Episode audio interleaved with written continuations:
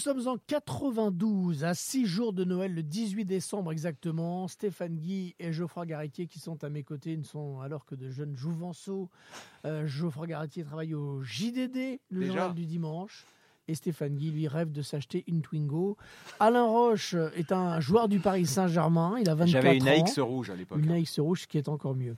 24 euh, ans pour Alain Roche, ex-joueur de l'Olympique de Marseille. Désormais, brillant défenseur du Paris Saint-Germain. Et la dernière journée, avant la trêve, propose une affiche qui n'est déjà plus une affiche comme les autres. Paris Saint-Germain, Marseille. Et là, on parle du Paris Saint-Germain euh, de Canal, hein, propriété euh, de la chaîne depuis 18 mois, avec Michel Denisot à sa tête, qui affiche de grosses ambitions, et de l'Olympique de Marseille de Bernard Tapie, qui est déjà au sommet. Double champion de France, qui a perdu la finale de Paris un an et demi euh, plus tôt, qui s'apprête à gagner, mais on ne le sait pas à ce moment-là, bien sûr, qui s'apprête à gagner la Ligue des Champions contre Milan à, Munich. Paris est troisième, Marseille est cinquième, c'est donc euh, un match au sommet, hein, même si euh, Nantes et Monaco sont en, tête du, classement. Et surtout, bien surtout, ce, match est, considéré avec le, recul 27 ans plus tard comme l'acte de naissance de la haine sportive entre les deux clubs. Il faut dire que ça a été un, match euh, très très chaud, on va y revenir avec vous. L'avant-match déjà avait été animé vous vous souvenez peut-être, Arthur Georges qui avait dit on va leur marcher dessus, Gignola qui avait dit ce sera la guerre. Euh, Tapi qui avait euh, soi-disant mis les journaux dans le vestiaire. Angloma dira plus tard que c'était une légende. Euh, mais en tout cas, la pression était montée avant le match. Est-ce que vous vous souvenez de ce contexte, Alain Roche? Je m'en souviens, oui, très bien, parce que c'était la, la très grande affiche en tout cas pour ce Paris Saint-Germain. C'était euh, une équipe de Marseille euh, qui nous permettait de nous tester aussi, de savoir quel niveau on pouvait avoir face à un, ex-finaliste de la Ligue des Champions. Euh, le contexte est particulier et surtout je connaissais quasiment la totalité de ces joueurs qui constituaient cette équipe de l'Olympique de Marseille. Je connaissais leur, leur mental, leur état d'esprit et on savait tous qu'ils arriveraient avec le couteau entre les dents. Et ces déclarations justement d'Arthur Georges, on va leur marcher dessus, tout ça, euh, vous y avez euh, assisté quand vous avez lu ça? Vous vous êtes dit, oulala, qu'est-ce qu'il nous dit Arthur? Qu'est-ce qu'il nous fait? Ou est-ce que vous étiez vous aussi dans, ce, dans cet état d'esprit? Euh, On va leur rentrer dedans on était extrêmement motivés, euh, puisque les supporters étaient omniprésents aussi pour nous rappeler que c'était un match important pour eux. Euh, ces déclarations ne nous ont pas plus perturbés qu'autre chose, non, bien au contraire. Peut-être que certains joueurs, oui. Peut-être David Ginola euh, s'était mis une pression supplémentaire lors de ce match-là. Mais on était assez confiants sur la capacité de pouvoir renverser cette équipe de Marseille. Ça n'a pas été le cas. C'était pas habituel quand même, Alain, d'entendre Arthur Georges dans ce registre-là. J'ai pas souvenir d'autres exemples moi, je le connaissais pas bien. Ça faisait simplement six mois que je travaillais avec lui, donc je connaissais pas bien le personnage. Je savais ce qu'il avait fait déjà dans, les, dans son club euh, précédent. Euh, oui, c'était peut-être aussi une force, une forme, pardon, de, de, nous motiver, mais on n'avait pas besoin de ça. Je pense pas qu'en tout cas, en voyant le match, que ça nous ait euh, perturbé ni annihilé, bien au mmh. contraire. Geoffroy, vous étiez donc déjà journaliste, je l'ai dit à l'époque, au journal du dimanche. Vous, vous souvenez également de cette montée en puissance? Je parlais d'acte de naissance, de, de, la rivalité un petit peu haineuse entre Paris et Marseille. Est-ce que vous aviez senti ça avant le match? Bien sûr, mais c'est ce qui m'avait vraiment euh, marqué, c'était les, euh, les déclarations des Parisiens, euh, d'Arthur Georges notamment, dans le dans le journal Le Parisien, avec entre guillemets, on va leur faire la guerre, ça va être l'enfer, on va leur marcher dessus.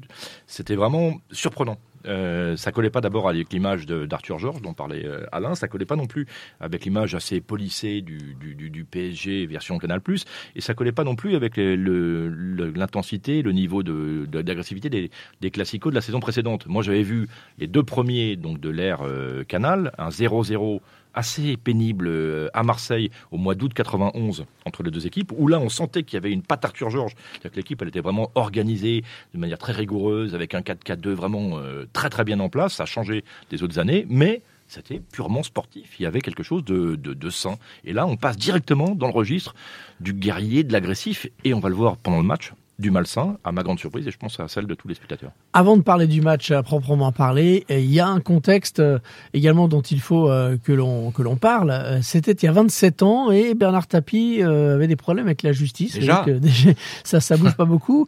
et il avait un procès.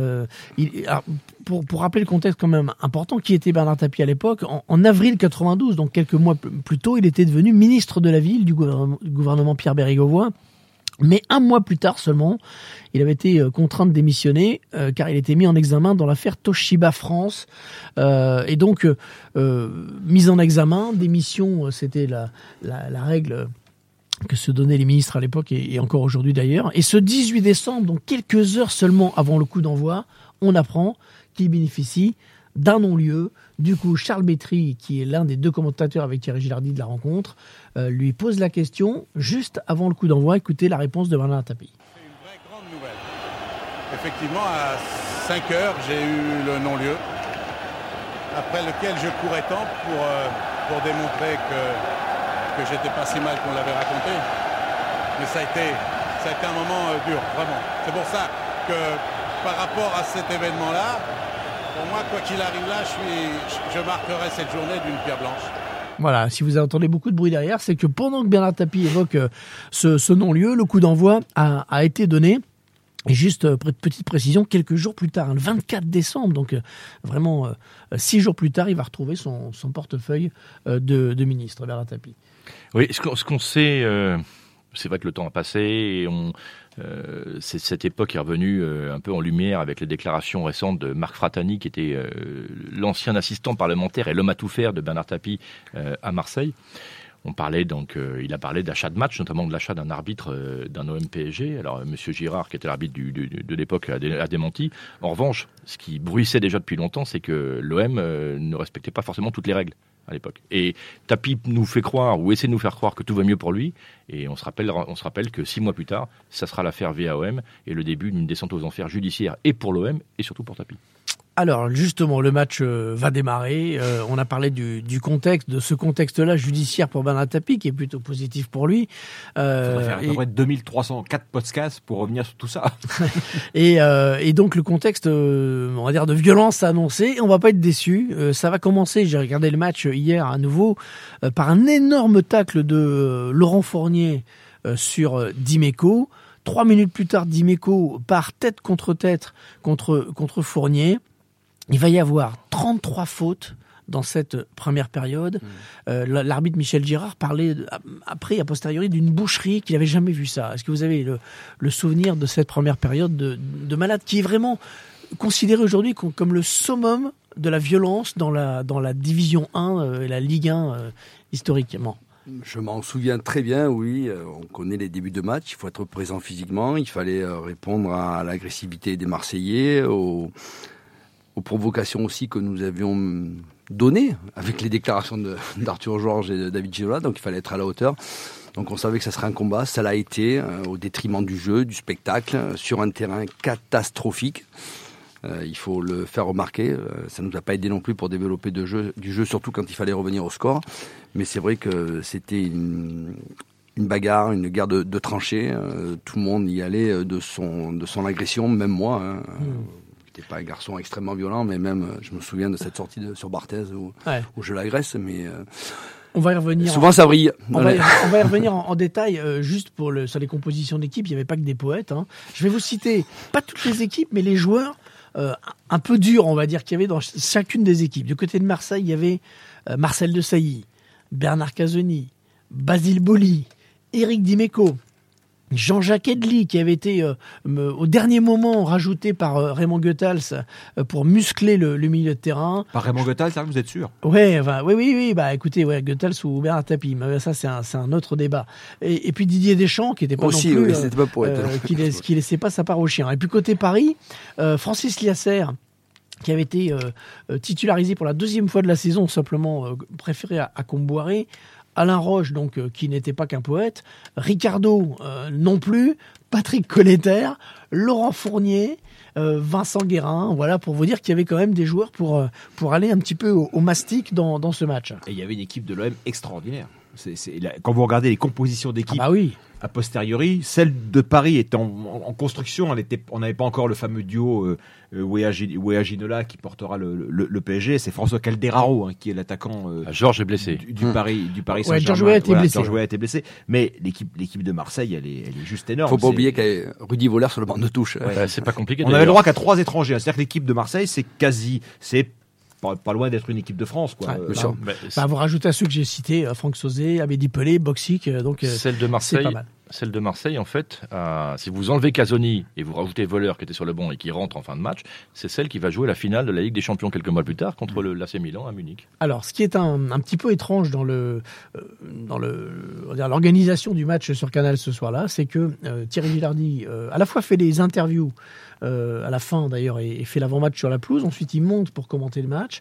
Il commente avec Charles Bietri, mais qui n'est pas à côté de lui, qui est à côté de Bernard Tapie et de Michel Denisot. Mais Michel Denisot va prendre très peu la parole. Bernard Tapie, en, en revanche, euh, prend la parole assez librement, le président de l'OM, euh, pendant le match. Et il va y avoir ce fameux tacle, vous l'avez tous vu si vous suivez le, le foot depuis longtemps, ce tacle de, de Dimeco, euh, invraisemblable, euh, qui aujourd'hui, euh, soyons honnêtes, vaudrait un rouge direct et 5 ou 6 matchs de, suspension, euh, qui va valoir euh, un jaune hein, à, à Rick Dimeco. Et, et Bernard Tapie, spontanément, prend la parole euh, en direct sur l'antenne de Canal, juste après ce tacle. La serre face à Mehdi Pelé. Fournier face à Dimeco. Oh là là, Dimeco. Oh là là. Ce sera un carton jaune pour Eric Dimeco avec le banc parisien qui s'est levé immédiatement. Ça, il ne peut pas y avoir de carton beaucoup plus justifié que celui-là. Eric Dimeco qui vraiment n'a pas su se retenir encore sur cette action. Et vous l'avez pas entendu, mais Bernard Tapie à côté de moi disait c'est pas volé parce que euh, pas discutable comme faute. Il n'a pas encore de toute sa carrière blessé un joueur. Voilà, alors, donc c'est- voilà. Quel argument Et voilà, donc Tapie en fait dit c'est justifié le jaune, et là il dit il a pas blessé un joueur, il va faire un long développement en disant vous avez, que, vous a- que vous allez- il dit vous allez voir Fournier va se relever tout de suite, il a rien. En fait Mais- c'est spectaculaire mais il lui a pas fait mal. Vous avez noté le encore hein, dans le commentaire de, de Charles Bietri. Euh, Et pourtant, on est, on est, euh, c'est, c'est quoi, 20 minutes de match Ouais, 20 Ouais, minutes. voilà. ouais, 20 minutes. Encore un tacle d'Eric Dimeco. Et Après il a pas 20 su se minutes. Mais cela dit, Dimeco Fournier, les, les deux s'en sont mis plein la tête. hein. Euh, Laurent Fournier aussi allait au, allait au mastic. hein. Ouais, le Laurent ne se laissait pas faire. On peut quand même, euh, et je vous engage à regarder le match, signaler que les joueurs ne simulaient pas, euh, se relevaient de suite, euh, ce qui est moins le cas maintenant. Mais c'est vrai que Eric Dimeco, c'est un miracle qu'il soit pas expulsé dans cette première mi-temps, parce qu'on parle de ce tac-là, il y en a eu deux, trois par la suite Mais aussi, euh, où Alain, il doit vraiment être euh, Laurent Fournier, il du dehors temps à se relever. rapidement. Il se relève pas tout de suite. Il est, il est vraiment sonné. mais il, est, il- il, est, il est soigné sur le, sur le bord du terrain. Et d'ailleurs, ce qui est assez amusant, Hervé, quand vous, vous dites que Tapi commente euh, euh, en live le match, il dit jaune celui-ci, puis rouge le prochain. Sauf que le prochain, il arrive quelques minutes plus tard et il n'y a pas rouge. Ouais, et et- c'est là le problème. Et d'ailleurs, euh, Et il dit même si j'étais entraîneur, je l'aurais sorti oui, d'accord. Charles, Bietri dit qu'en off, euh, Tapie lui a dit euh, si j'étais Goethals, j'aurais sorti euh, Dimeco pour, je sortirais Dimeco pour pas qu'il ne, qu'il ne prenne un rouge. Comme quoi, il décidait pas tout, Bernard Tapie. Il est hein. sorti à l'heure de jeu, hein, Eric Avec, Dimeco. ouais. Et Ouais. euh, il, Après y a eu, un- un- il y a eu un, un palmarès des fautes à la pause de, de publier, de diffuser sur Canal, Hervé. 33 Vous avez fautes. 33 fautes. Et il y en avait 5 d'Eric Dimeco. Mais 5 fautes, c'est 5 fautes. Hein, c'est pas des accrochages de maillot. Ah non, mais c'est des, Oui, c'est cartons c'est- jaunes. C'est quasiment des Voilà, fautes qui, qui vaut soit jaune soit rouge euh, euh, à chaque fois.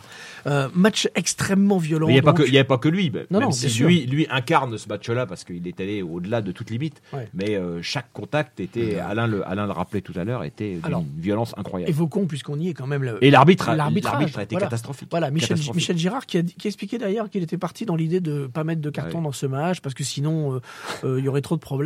Euh, S'il avait arbitré avec les critères d'aujourd'hui, le match n'allait pas au bout. hein. Il y avait 5 ou 6 Non, rouges. bien euh, sûr. en- Mais d'ailleurs, il a non, eu peur. pas sûr. Non, mais pour- Non, il pourquoi, le dit. pourquoi ça Non, non. Il, euh, justement, il aurait peut-être calmé un peu les ardeurs. On aurait peut-être vu un vrai match de foot. Sauf que lui dit, euh, euh, Stéphane, il dit, au, au début, il espérait tenir le match. Et puis quand il a, vo- quand il a vu le déroulement, il s'est dit, si je cartonne à tout va, on finira pas le match, en fait, puisqu'il y aura plus assez de joueurs sur le, sur le terrain. Non, mais oui, et donc, alors- du coup, il, il, il, il en devient, bien sûr, trop laxiste. Comme on peut pas penser avant un match de se- dire je vais pas sortir de carton. Voilà. C'est- impossible. Je veux dire, c'est comme quand on est joueur de foot, on a Je suis pas sûr qu'il ait dit ça, en fait. Bah, je sais pas, Bah si, c'est une c'est déclarations avec- qu'il a. C'est dire, euh, c'est un fautif avec préméditation. C'est comme nous quand on a un scénario de match en tête avant le match, mais bon, en face, t'as une équipe qui te, qui te contrarie, donc il faut, il faut évoluer. Il aurait dû euh, sortir ses cartons jaunes. Alors, en plus, après, ce n'est pas simple non plus d'arbitrer un match comme ça, entre les coups, les contestations, parce que un- les joueurs, un- les joueurs, les joueurs ouais, ont ouais, été odieux avec l'arbitre aussi. Il y avait 4-5 joueurs autour de l'arbitre qui le poussaient, qui l'arranguaient, donc ça- c'est vraiment pas En simple. seconde période, il y a, il y a à un moment donné un- une contestation pour une touche, c'est-à-dire que le ballon euh, est-il sorti ou pas sur la touche? Il y a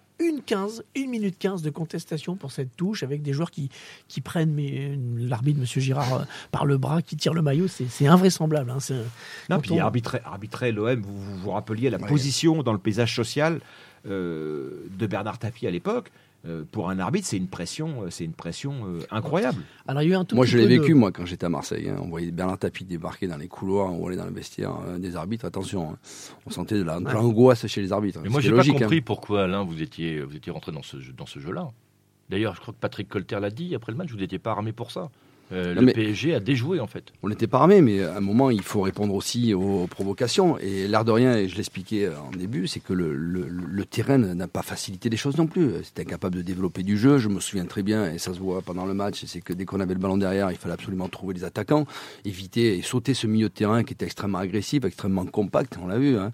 C'était di- difficile de, de pouvoir le, le contourner. Donc euh, tactiquement, on savait très bien qu'il fallait jouer vers l'avant. Donc on n'a pas pu que- développer du jeu. oui. Mais c'est vrai qu'avec l'avant-match, on se dit que Paris a voulu jouer au méchant et, et s'est aventuré sur un terrain où Exactement. il n'était pas le meilleur. Il n'était pas le meilleur, mais il n'a pas baissé la garde. Et ça, c'était quand même important. Et quand vous regardez ce match, j'engage tout le monde à le faire, c'est que la deuxième mi-temps, le PSG doit revenir au score. Voilà, et on a les occasions franches avec Ginola par trois fois. On en parlera par la suite. Mais euh, au-delà du contexte et surtout des coups qui sont répétés, peut-être on se dit après, oui, ils étaient plus forts mentalement et physiquement. Mais moi, quand je revois le match, je me dis, on peut revenir et peut-être même remporter ce match dans, la deuxième mi-temps. On va parler un petit peu de, de foot, hein, de- de- Non, du juste match. Une, juste mais- une ouais. phrase de Goethals là-dessus. À la fin du match, il, il déclare Goethals Vous voyez marcher sur la tête de Boli, Dimeco, Casoni, de Sailly. C'est ça un peu le problématique de ce match-là. Ouais. C'est que l'OM avait les armes pour répondre à ça. Allez, parlons du, parlons du jeu, parce qu'il y en a Ah eu un petit peu entre, entre euh, 10 000 tacles et, et, et 10 000 fautes, euh, et un but euh, assez rapidement finalement dans, dans le Mm. match, à la 21e minute. Euh, c'est euh, c'est Boxic, hein, Alan Boxic, qui va le, qui va le, le marquer. On, va- on va écouter euh, en direct ce, ce, ce but sur Canal. Tête de Bolin, tête de Boxic, et c'est le but pour l'Olympique de Marseille qui ouvre le score. Après 21 minutes en première période, but d'Alain Boxic. Alors, euh, ce but, il est marqué de la tête par Alan. Il y a deux duels de la tête. Un premier entre Basile Boli et vous, Alain. Et euh, c'est euh, Basile Boli qui, d'ailleurs, un petit peu avec l'épaule. Oui, c'est de l'épaule, oui. De Un l'épaule, peu de réussite, mais bon, ouais, c'est- ouais. on s'est fait manger avec Ricardo dans le duel, bien sûr. Moi, je suis pas assez fort dans le duel avec Basile. Même s'il est en déséquilibre, il arrive à le remettre ce ballon involontairement de l'épaule. Et Boxic est, est seul, puisque Ricardo euh, n'est- n'est n'est pas au marquage. Donc, on est extrêmement fautifs, tous les deux, euh, sur ce but-là. Est-ce que ce but-là, il serait, il serait validé avec la VAR aujourd'hui Bah, Le geste de Boli, il est, Ouais, il est assez douteux. Peut-être pas. De l'épaule. On, on aurait Ouais, regardé euh, enfin. 10 000 fois les ralentis. On aurait vu effectivement une épaule est- de, de Boli. Ce qui est intéressant, c'est le- le- la, la personnalité du buteur. Parce que Alain Boksic, au moment où il marque ce but, il n'est pas encore, euh, j'ai envie de dire, hyper connu. Or, ça va devenir vraiment la, quasiment la star de l'OM cette saison. Il faut rappeler que l'année suivante, enfin, l'année d'avant, il avait été recruté par l'OM, mais il ne pouvait pas jouer parce qu'il y avait trop Ouais. d'étrangers. Il avait été prêté un an à Cannes. Il revient, il s'impose tout de suite dans une attaque où pourtant il y avait, de la, il y avait une sacrée concurrence. Il succède, mais vraiment de manière hyper digne et plus que ça à Papin. Et ça va être, euh, j'ai envie de dire, la star de l'OM encore une fois Ouais. jusqu'à Munich. On est avant la loi Postman. hein. On a le droit qu'à trois, Trois étrangers étrangers. par équipe. Exactement. Ça fait simplement un an qu'on peut plus donner le ballon aussi au gardien. Ouais, exact. À l'époque, le gardien prenait le ballon avec les mains. Ouais, sur les passes en, passe en retrait. passes en retrait. Mm. Un petit mot sur Ricardo qui, qui n'est pas au duel. Euh, je ne sais pas si vous vous en souvenez, Alain, mais il avait perdu son père quelques jours Ouais, avant. quelques jours avant, ouais. Euh, Il était parti au Brésil pour jouer un match Pour jouer un la match contre l'Allemagne, il n'avait pas joué parce qu'on lui avait appris la- le décès de son père. Il était un peu perturbé ou pas, vous, dans le souvenir que vous avez?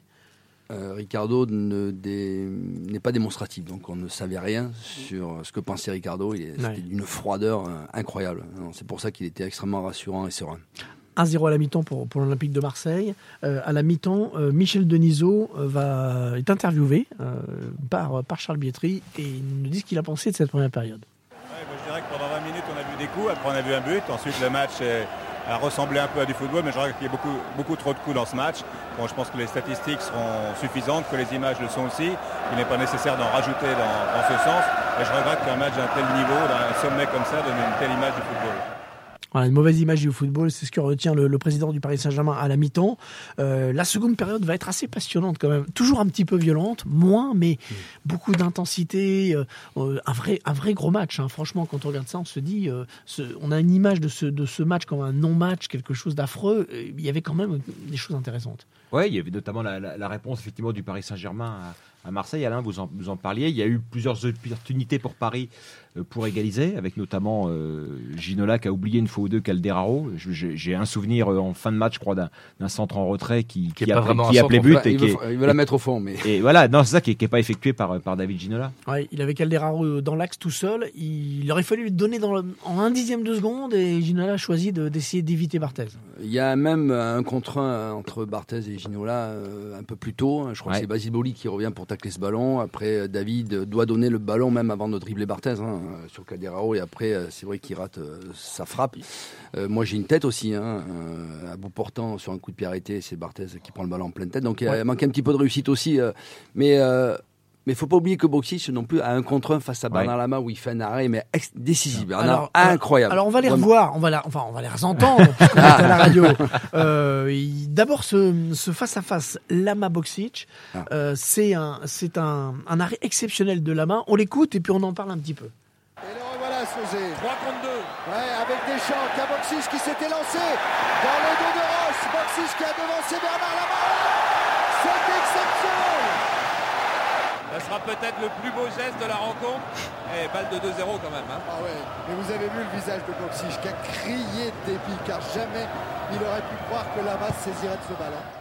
Pour ceux qui ne l'ont pas vu, qui ne l'ont pas en tête, je vais essayer de vous décrire cet arrêt de Lama.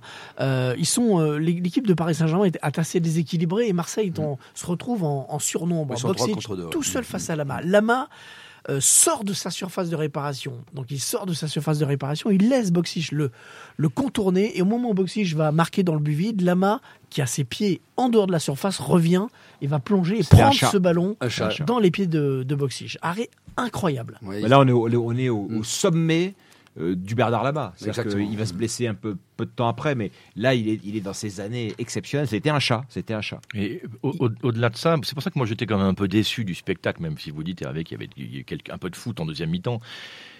On est quand même dans la meilleure période de l'histoire du foot français de club. Faut pas l'oublier. C'est-à-dire que cette saison-là, Marseille va aller gagner la Ligue des Champions. Le PSG sera en demi-finale de la Coupe de l'UEFA. Ils vont battre le Real. hein, Exactement, ils vont battre le Real, ils vont être éliminés de manière assez injuste, comme toujours, avec euh, par la Juventus. On a Auxerre qui sera également en demi-finale, et l'année d'avant, vous aviez Monaco en finale de la Coupe des Coupes. Et donc, on pouvait imaginer un grand spectacle de foot, et ce que sera d'ailleurs le match retour, euh, même perturbé, euh, au retour de, de, de Munich. Et là, quand même, on est quasiment que dans la guerre, avec un terrain, Alain l'a dit, épouvantable. Quand on voit ce que fait aujourd'hui le jardinier du PSG, on se dit qu'on a vraiment changé d'époque. Alors, la double occasion dont, dont vous parliez, Alain, tout à l'heure, et votre tête euh, arrêtée par Barthez, il y a deux occasions coup sur coup pour le Paris Saint-Germain qui poussent, hein, qui va s'en créer euh, beaucoup, celle de Ginola un petit peu plus tard, euh, mais surtout celle, celle-ci, là aussi, on va les, on va l'écouter. Euh, on est dans, dans le milieu de la seconde période quelle ouverture avec son pied gauche pour David Ginola poursuivi par Boli. Et c'est une parade de Barthez qui met ce ballon en corner. Ginola responsable sur le tacle de Boli. Le corner est tiré par Valdo, premier poteau, but, là Sorti par Barthez C'est le ballon de Barthez sur une superbe tête de Roche. C'est sur la, c'est sur la même action. Alors, ouais, Alors, un alors, ce qui se passe, c'est que c'est c'est assez marrant. D'ailleurs, vous faites la tête, Barthez prend la balle dans le nez, mais personne ne le voit. La- L'action continue. Gignola euh, se retrouve euh, 20 secondes après en contact avec Barthez et se percute. Et il y a une grosse échauffourée, un début de bagarre, parce que tout le monde pense que Gignola a ouvert le nez de. Barthez, alors qu'il ne l'a pas touché, et que c'est vous, mais pas vous, le ballon, qui lui a ouvert le nez. Donc on sent cette tension hein, énorme avec euh, la défense marseillaise qui est persuadée que Barthez a été euh, agressé, et, et c'est vous qui avez euh, propulsé ce ballon. Vous sembliez un petit peu euh, culpabilisé en disant j'ai raté une énorme occasion. Honnêtement, vous faites Non. une bonne tête, et voilà, elle, elle est dans. Ouais, dans je suis au premier poteau, euh, je me bats pour récupérer ce ballon, euh, de devancer le, le défenseur. Non, je fais la tête comme je peux. hein. Euh, Dans ces moments-là, vous réfléchissez pas trop, vous mettez votre tête en opposition, le ballon part où il peut. hein. Et le problème, c'est qu'il est parti dans la tête de Fabien Barthez, qui a empêché ce but-là. Le, le- le Paris Saint-Germain euh, a, eu, a eu l'occasion on- de on- revenir on- dans ce on- match. On, hein, clairement. rappelle une chose, Hervé, quand même, euh, par rapport à ces faits de match qui paraissent anodins. On est en décembre. Cette saison-là, l'OM sera champion de France avec, enfin, champion de France avant d'être évidemment euh, destitué de logiquement de son titre de champion, avec deux points d'avance sur le Paris Saint-Germain. La victoire valait deux points. Deux points Et deux sur Monaco. mais Et deux sur Monaco. Voilà, qui donc on est, on est dans. c'est- ça- ça- Mais c'est peut-être l'affaire que- peut-être que ce- Marseille, Voilà, hein, qui a- peut-être que a- ce match-là a, a décidé du, enfin, a décidé en partie du titre de champion. Alors, on a parlé de foot là pendant, pendant 15 minutes. Il faut qu'on revienne quand même au, au tacle et un petit peu au, au baston, parce Mais- que c'était quand même le- euh, l'un des gros éléments de ce, de ce match. J'ai parlé d'une échauffourée là, lorsque les Marseillais pensent que Barthès a été touché par Ginola.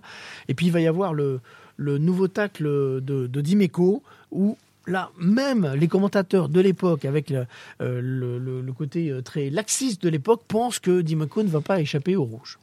Calderao en déviation vers Fournier. Poursuivi par. Dimeco, il y est. Dimeco est au vestiaire, à mon avis. Dimeco va partir au vestiaire ou alors M. Girard va faire preuve de beaucoup de mansuétude.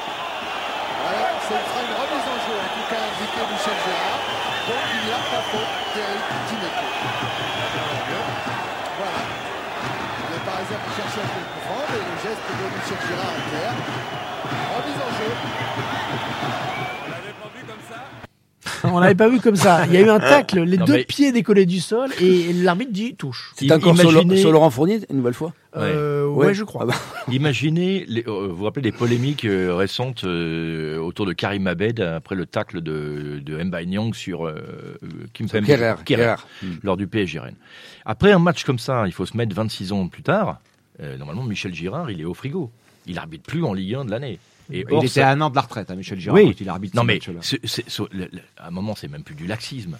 C'est hallucinant d'avoir D'où les, raté les doutes match. autour, d'où les doutes autour de l'arbitre de ce match. Ouais, il y a- renforce, sûr. bien Il y a sûr. beaucoup de Bien matchs. sûr. Il y a beaucoup de matchs qui étaient. Oui, non, mais là, ça là, Il y Hervé, avait c'est pas beaucoup de possible. doutes sur l'arbitrage. C'est- pas possible. Euh, euh, je veux dire, c'est donc c'est Charles Bietri qui dit là, il est au vestiaire. Et il a raison. On pense tous la même chose. Il devrait être au vestiaire déjà depuis une heure. Il est au vestiaire Hervé. et il n'y a rien même pas faute. Hervé, à l'époque, il y avait beaucoup, euh, les arbitres avantageaient beaucoup les équipes qui jouaient à domicile. Là, c'était Oui. pas, le cas. C'était Marseille qui se déplaçait. Donc, euh, c'est vrai qu'on peut. Enfin, ça conforte un peu les doutes qu'on pouvait avoir sur certains matchs, ça c'est clair. Et je vous renvoie, Hervé, à, à la lecture de la biographie de Marcel de Sailly, qui est parue en 2002. Et j'ai eu un flash ce matin en repensant à. C'est un excellent livre. hein. C'est sans doute l'une des meilleures biographies de footballeurs qui a été écrite parce qu'il l'a écrit en collaboration avec un, un journaliste du C'est Monde Philippe de l'époque, non Philippe Philippe Broussard. Broussard. ouais, c'est un, un bouquin remarquable sur la vie de Marcel de Sailly. Et il parle de ce fameux euh, PSG Marseille de, de 92 avec. euh, un- des, des extraits qui parlent là du, du- alors, il, pa- il parle de, de- de- de l'ambiance, du contexte, etc. Mais il parle aussi du, du- du dopage parce qu'il explique, c'est ex- extraordinairement décrit dans le livre, la présence de tapis dans le vestiaire avant le match, qui fait silence et qui tend une boîte de comprimés à ses joueurs et qui demande à ses joueurs de prendre des, des- des comprimés. Et euh, tout le monde est un peu interpellé, tout le monde se demande ce qu'il. Ce qui, ce qu'il a. Deschamps d'ailleurs interpelle Tapi, lui dit Attendez, c'est quoi ce truc? Je lis le livre de, de Marcel de Sailly. Ouais. Tapi lui répond Prenez-en, faites-moi confiance. Vous avez vu ce qu'il y a marqué derrière, pas de problème, parce que derrière il y avait marqué que c'était un usage euh, euh, qui pouvait être, euh, à partir d'une certaine dose, considéré comme un produit dopant pour les sportifs. Pas de problème, c'est une question de dosage, répond Tapi, donne-moi ça si tu me crois pas. Et Tapi avale un, un cachet, puis un autre, puis avec une bonne gorgée d'eau minérale pour montrer l'exemple à, à tout le monde. Et de Sailly avoue, il dit, il dit oui j'ai pris, j'ai pris un cachet ou deux, je ne sais plus. D'autres ont refusé, pourquoi pas moi Peut-être la confiance aveugle dans le service médical, peut-être la trouille de dire non, peut-être le sentiment d'être marseillais donc invulnérable, sans doute tout cela à la fois et je n'en suis pas fier. Mais il ajoute aussi plus loin, parce que c'est intéressant, il, parle de, il dit que lui n'a rien ressenti pendant le match. Personnellement, il dit j'ai pas eu le sentiment d'être Ouais. d'être un autre homme, de surperformer, d'être dans un état physique différent. Et il dit qu'il pense même qu'il ne peut donc s'agir pas d'un produit de pan, mais d'une sorte de placebo destiné Ouais, à nous donner l'impression d'être imbattable. Et Il y a eu un contrôle antidopage après le match, conclu de Sailly dans ce chapitre qui consacre à cette affaire, et il dit négatif. Ouais, et il dit certains n'en ont pas pris, mais certains en ont pris beaucoup, non? Ouais, mais voilà. En tout cas, ça, en tout cas, ça, connaissant- ça- ça- ouais. ça rappelle. le- après, bon, là, les faits sont. les- Il y a eu contrôle, a- mais ça, ça, ça donne une idée du, du, du climat ambiant autour de ce match. Connaissant Tapi, on, on- on le pense effectivement capable de- d'avoir donné même des pastilles Valda et leur dire vous allez voir ça va vous Ou pas. ou pas voilà tout, Il y avait est- beaucoup d'histoires qui circulaient à l'époque autour du Guron. Voilà, c'est un témoignage. C'est un témoignage dans un livre hein, officiel d'un joueur qui était un joueur important de l'OM à l'époque et euh, qui n'a jamais été depuis attaqué ou Après, faut, faut, faut pas oublier que c'est euh, énormément d'années euh, que vous aviez une confiance aveugle, ce que disait Marcel, euh, dans le staff médical, ce qui est normal. Chacun son métier, voilà. Donc euh, vous faites confiance, donc vous prenez ce qu'on vous donne. Enfin là, c'est Vous- tapis. Hein. Non mais d'accord, mais elles sont données par le, par le médecin au départ. Donc on est obligé de, de- de croire, heureusement, que ces gens-là sont capables de nous donner des choses qui soient pas dopants. Voilà. Le match se termine sur le score de 1-0. Victoire donc euh, de l'Olympique de, de Marseille. Et, et interview de fin de match. On va écouter euh, le tout jeune Fabien Barthez, hein, qui est titulaire depuis quelques mois Il a 20 seulement. ans. Il a 20 ans. Et euh, Didier Deschamps qui parle déjà comme aujourd'hui. C'est sûr, ça a été un match très chaud comme tout le monde l'attendait, bon, mais ça a, été, ça a été assez réglo quand même. Quelques chocs. Bon, c'est vrai qu'on avait tous euh, beaucoup de choses sur le cœur parce que durant cette semaine, il y a beaucoup de choses qui ont été écrites sur nous, que ce soit par les Parisiens, même l'entraîneur, qu'on allait à la guerre et tout ça. Ben, je crois que Marseille a prouvé ce soir que quand on voulait jouer, on pouvait jouer, mais quand il fallait répondre présent sur le plan physique, ben, on était là aussi. Et je crois qu'on a remis un peu les choses euh, au point ce soir. On est désolé pour vos oreilles. hein. C'est Basile Boli qui criait derrière, et qui était fou de joie. Vous étiez dans le vestiaire, vous me disiez, euh, Geoffroy? Mais j'étais tout- j'avais un papier à écrire pour le JDD, donc pour le dimanche. Le match était le vendredi soir, donc euh, je vais dans le vestiaire du vainqueur, évidemment. À l'époque, tous les journalistes allaient dans le vestiaire, hein, Euh, tranquillement. voilà, hein. exactement. Et donc, euh, je, j'arrive et donc on voit Goethals, euh, absolument hilar, euh, comme un maréchal d'empire au milieu de ses grognards. Il tire l'oreille gentiment de Casoni, de Boli, etc. Il dit Ha ha, on voulait leur faire la guerre, mais vous croyez qu'on fait la guerre et qu'on marche sur Casoni, Boli et de Sailly Impossible. Voilà. Et les, évidemment, les Parisiens, euh, dont Alain faisait triste mine. Alors, euh, après le match, euh, Angloma, par exemple, a expliqué que euh, Bernard Lama, qui était son ami, lui en avait voulu, lui avait dit Mais je t'ai- mais je t'ai pas reconnu. Euh, on a l'impression- j'ai l'impression de- d'avoir un étranger. Et l'histoire raconte on- je vous rappelle que c'est un match du mois de décembre, juste avant la trêve. Euh, l'histoire raconte que tout ce petit beau monde s'est retrouvé le lendemain à l'aéroport pour euh, partir en vacances ensemble. Est-ce que c'était votre cas, Alain? Vous étiez à. Orly le lendemain? Non Ah non. Parce que Bernard Lama J'allais directement ça. à Bordeaux en voiture. Ils se sont retrouvés, voilà, c'est, vous étiez modeste. Euh, ils sont retrouvés pour le Mar- Parisien, Marseillais, à Orly, euh, par certains euh, partageant même leur lieu de villégiature et, euh, et continuant un petit peu, mais sur un mode plus, plus tranquille. Je voudrais qu'on conclue ce match peut-être, Alain, avec l'évocation de, de- de- des rapports entre les joueurs, justement. Notamment en équipe de France, parce que l'équipe de France à cette époque-là, c'était un gros noyau de Marseillais, quelques Parisiens, David Ginola, par exemple, qui avait du mal à faire son trou, il y avait quand même cette, cette haine dont on vient de parler depuis quelques temps. Est-ce qu'elle a contaminé un petit peu l'équipe de France, selon vous? En tout cas, moi, je ne l'ai pas ressenti parce que le fait d'avoir joué à Marseille, je connaissais quasiment euh, les, trois quarts de, ces joueurs-là. Euh, moi, j'ai toujours eu des bonnes relations avec eux. Le, cas de David Ginola euh, est un cas particulier. David est, un des précurseurs, je trouve, euh, dans le monde du show business, du football, dans le football. Euh, C'était un des premiers à faire des, des défilés de mannequins, à faire des photos, et il y avait beaucoup de jalousie autour de David Ginola qui dérangeait, hein, et qui a dérangé beaucoup de monde, ce qui est bien dommageable. Mais euh, j'ai, en tout cas, j'ai pas ressenti que ça avait altéré euh, nos relations et, nos performances euh, sur le terrain, le fait qu'il y ait euh, ce conflit euh, permanent entre les deux clubs euh, lors de ces rencontres-là.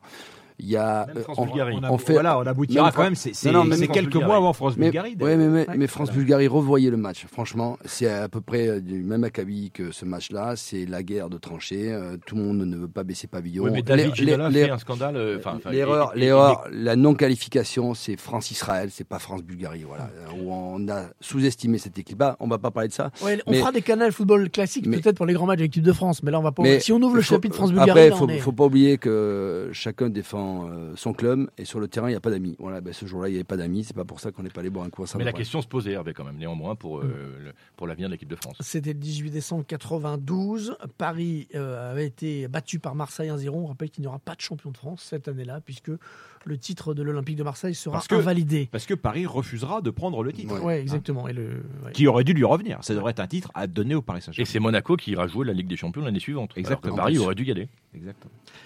Merci messieurs. est un peu faible. C'était le On a- canal. On n'a rien dit les joueurs, c'est quand même assez incroyable. Ouais, et il voulait pas assumer de prendre un titre comme ça euh, dans, dans ces conditions-là. Voilà, c'était Canal Football Classique, le podcast euh, de Canal+, consacré aux grands événements qui ont écrit l'histoire du foot. Pour découvrir les prochains épisodes, revivre euh, de grandes émotions du ballon rond, rendez-vous sur MyCanal et toutes les applications de podcast. À bientôt.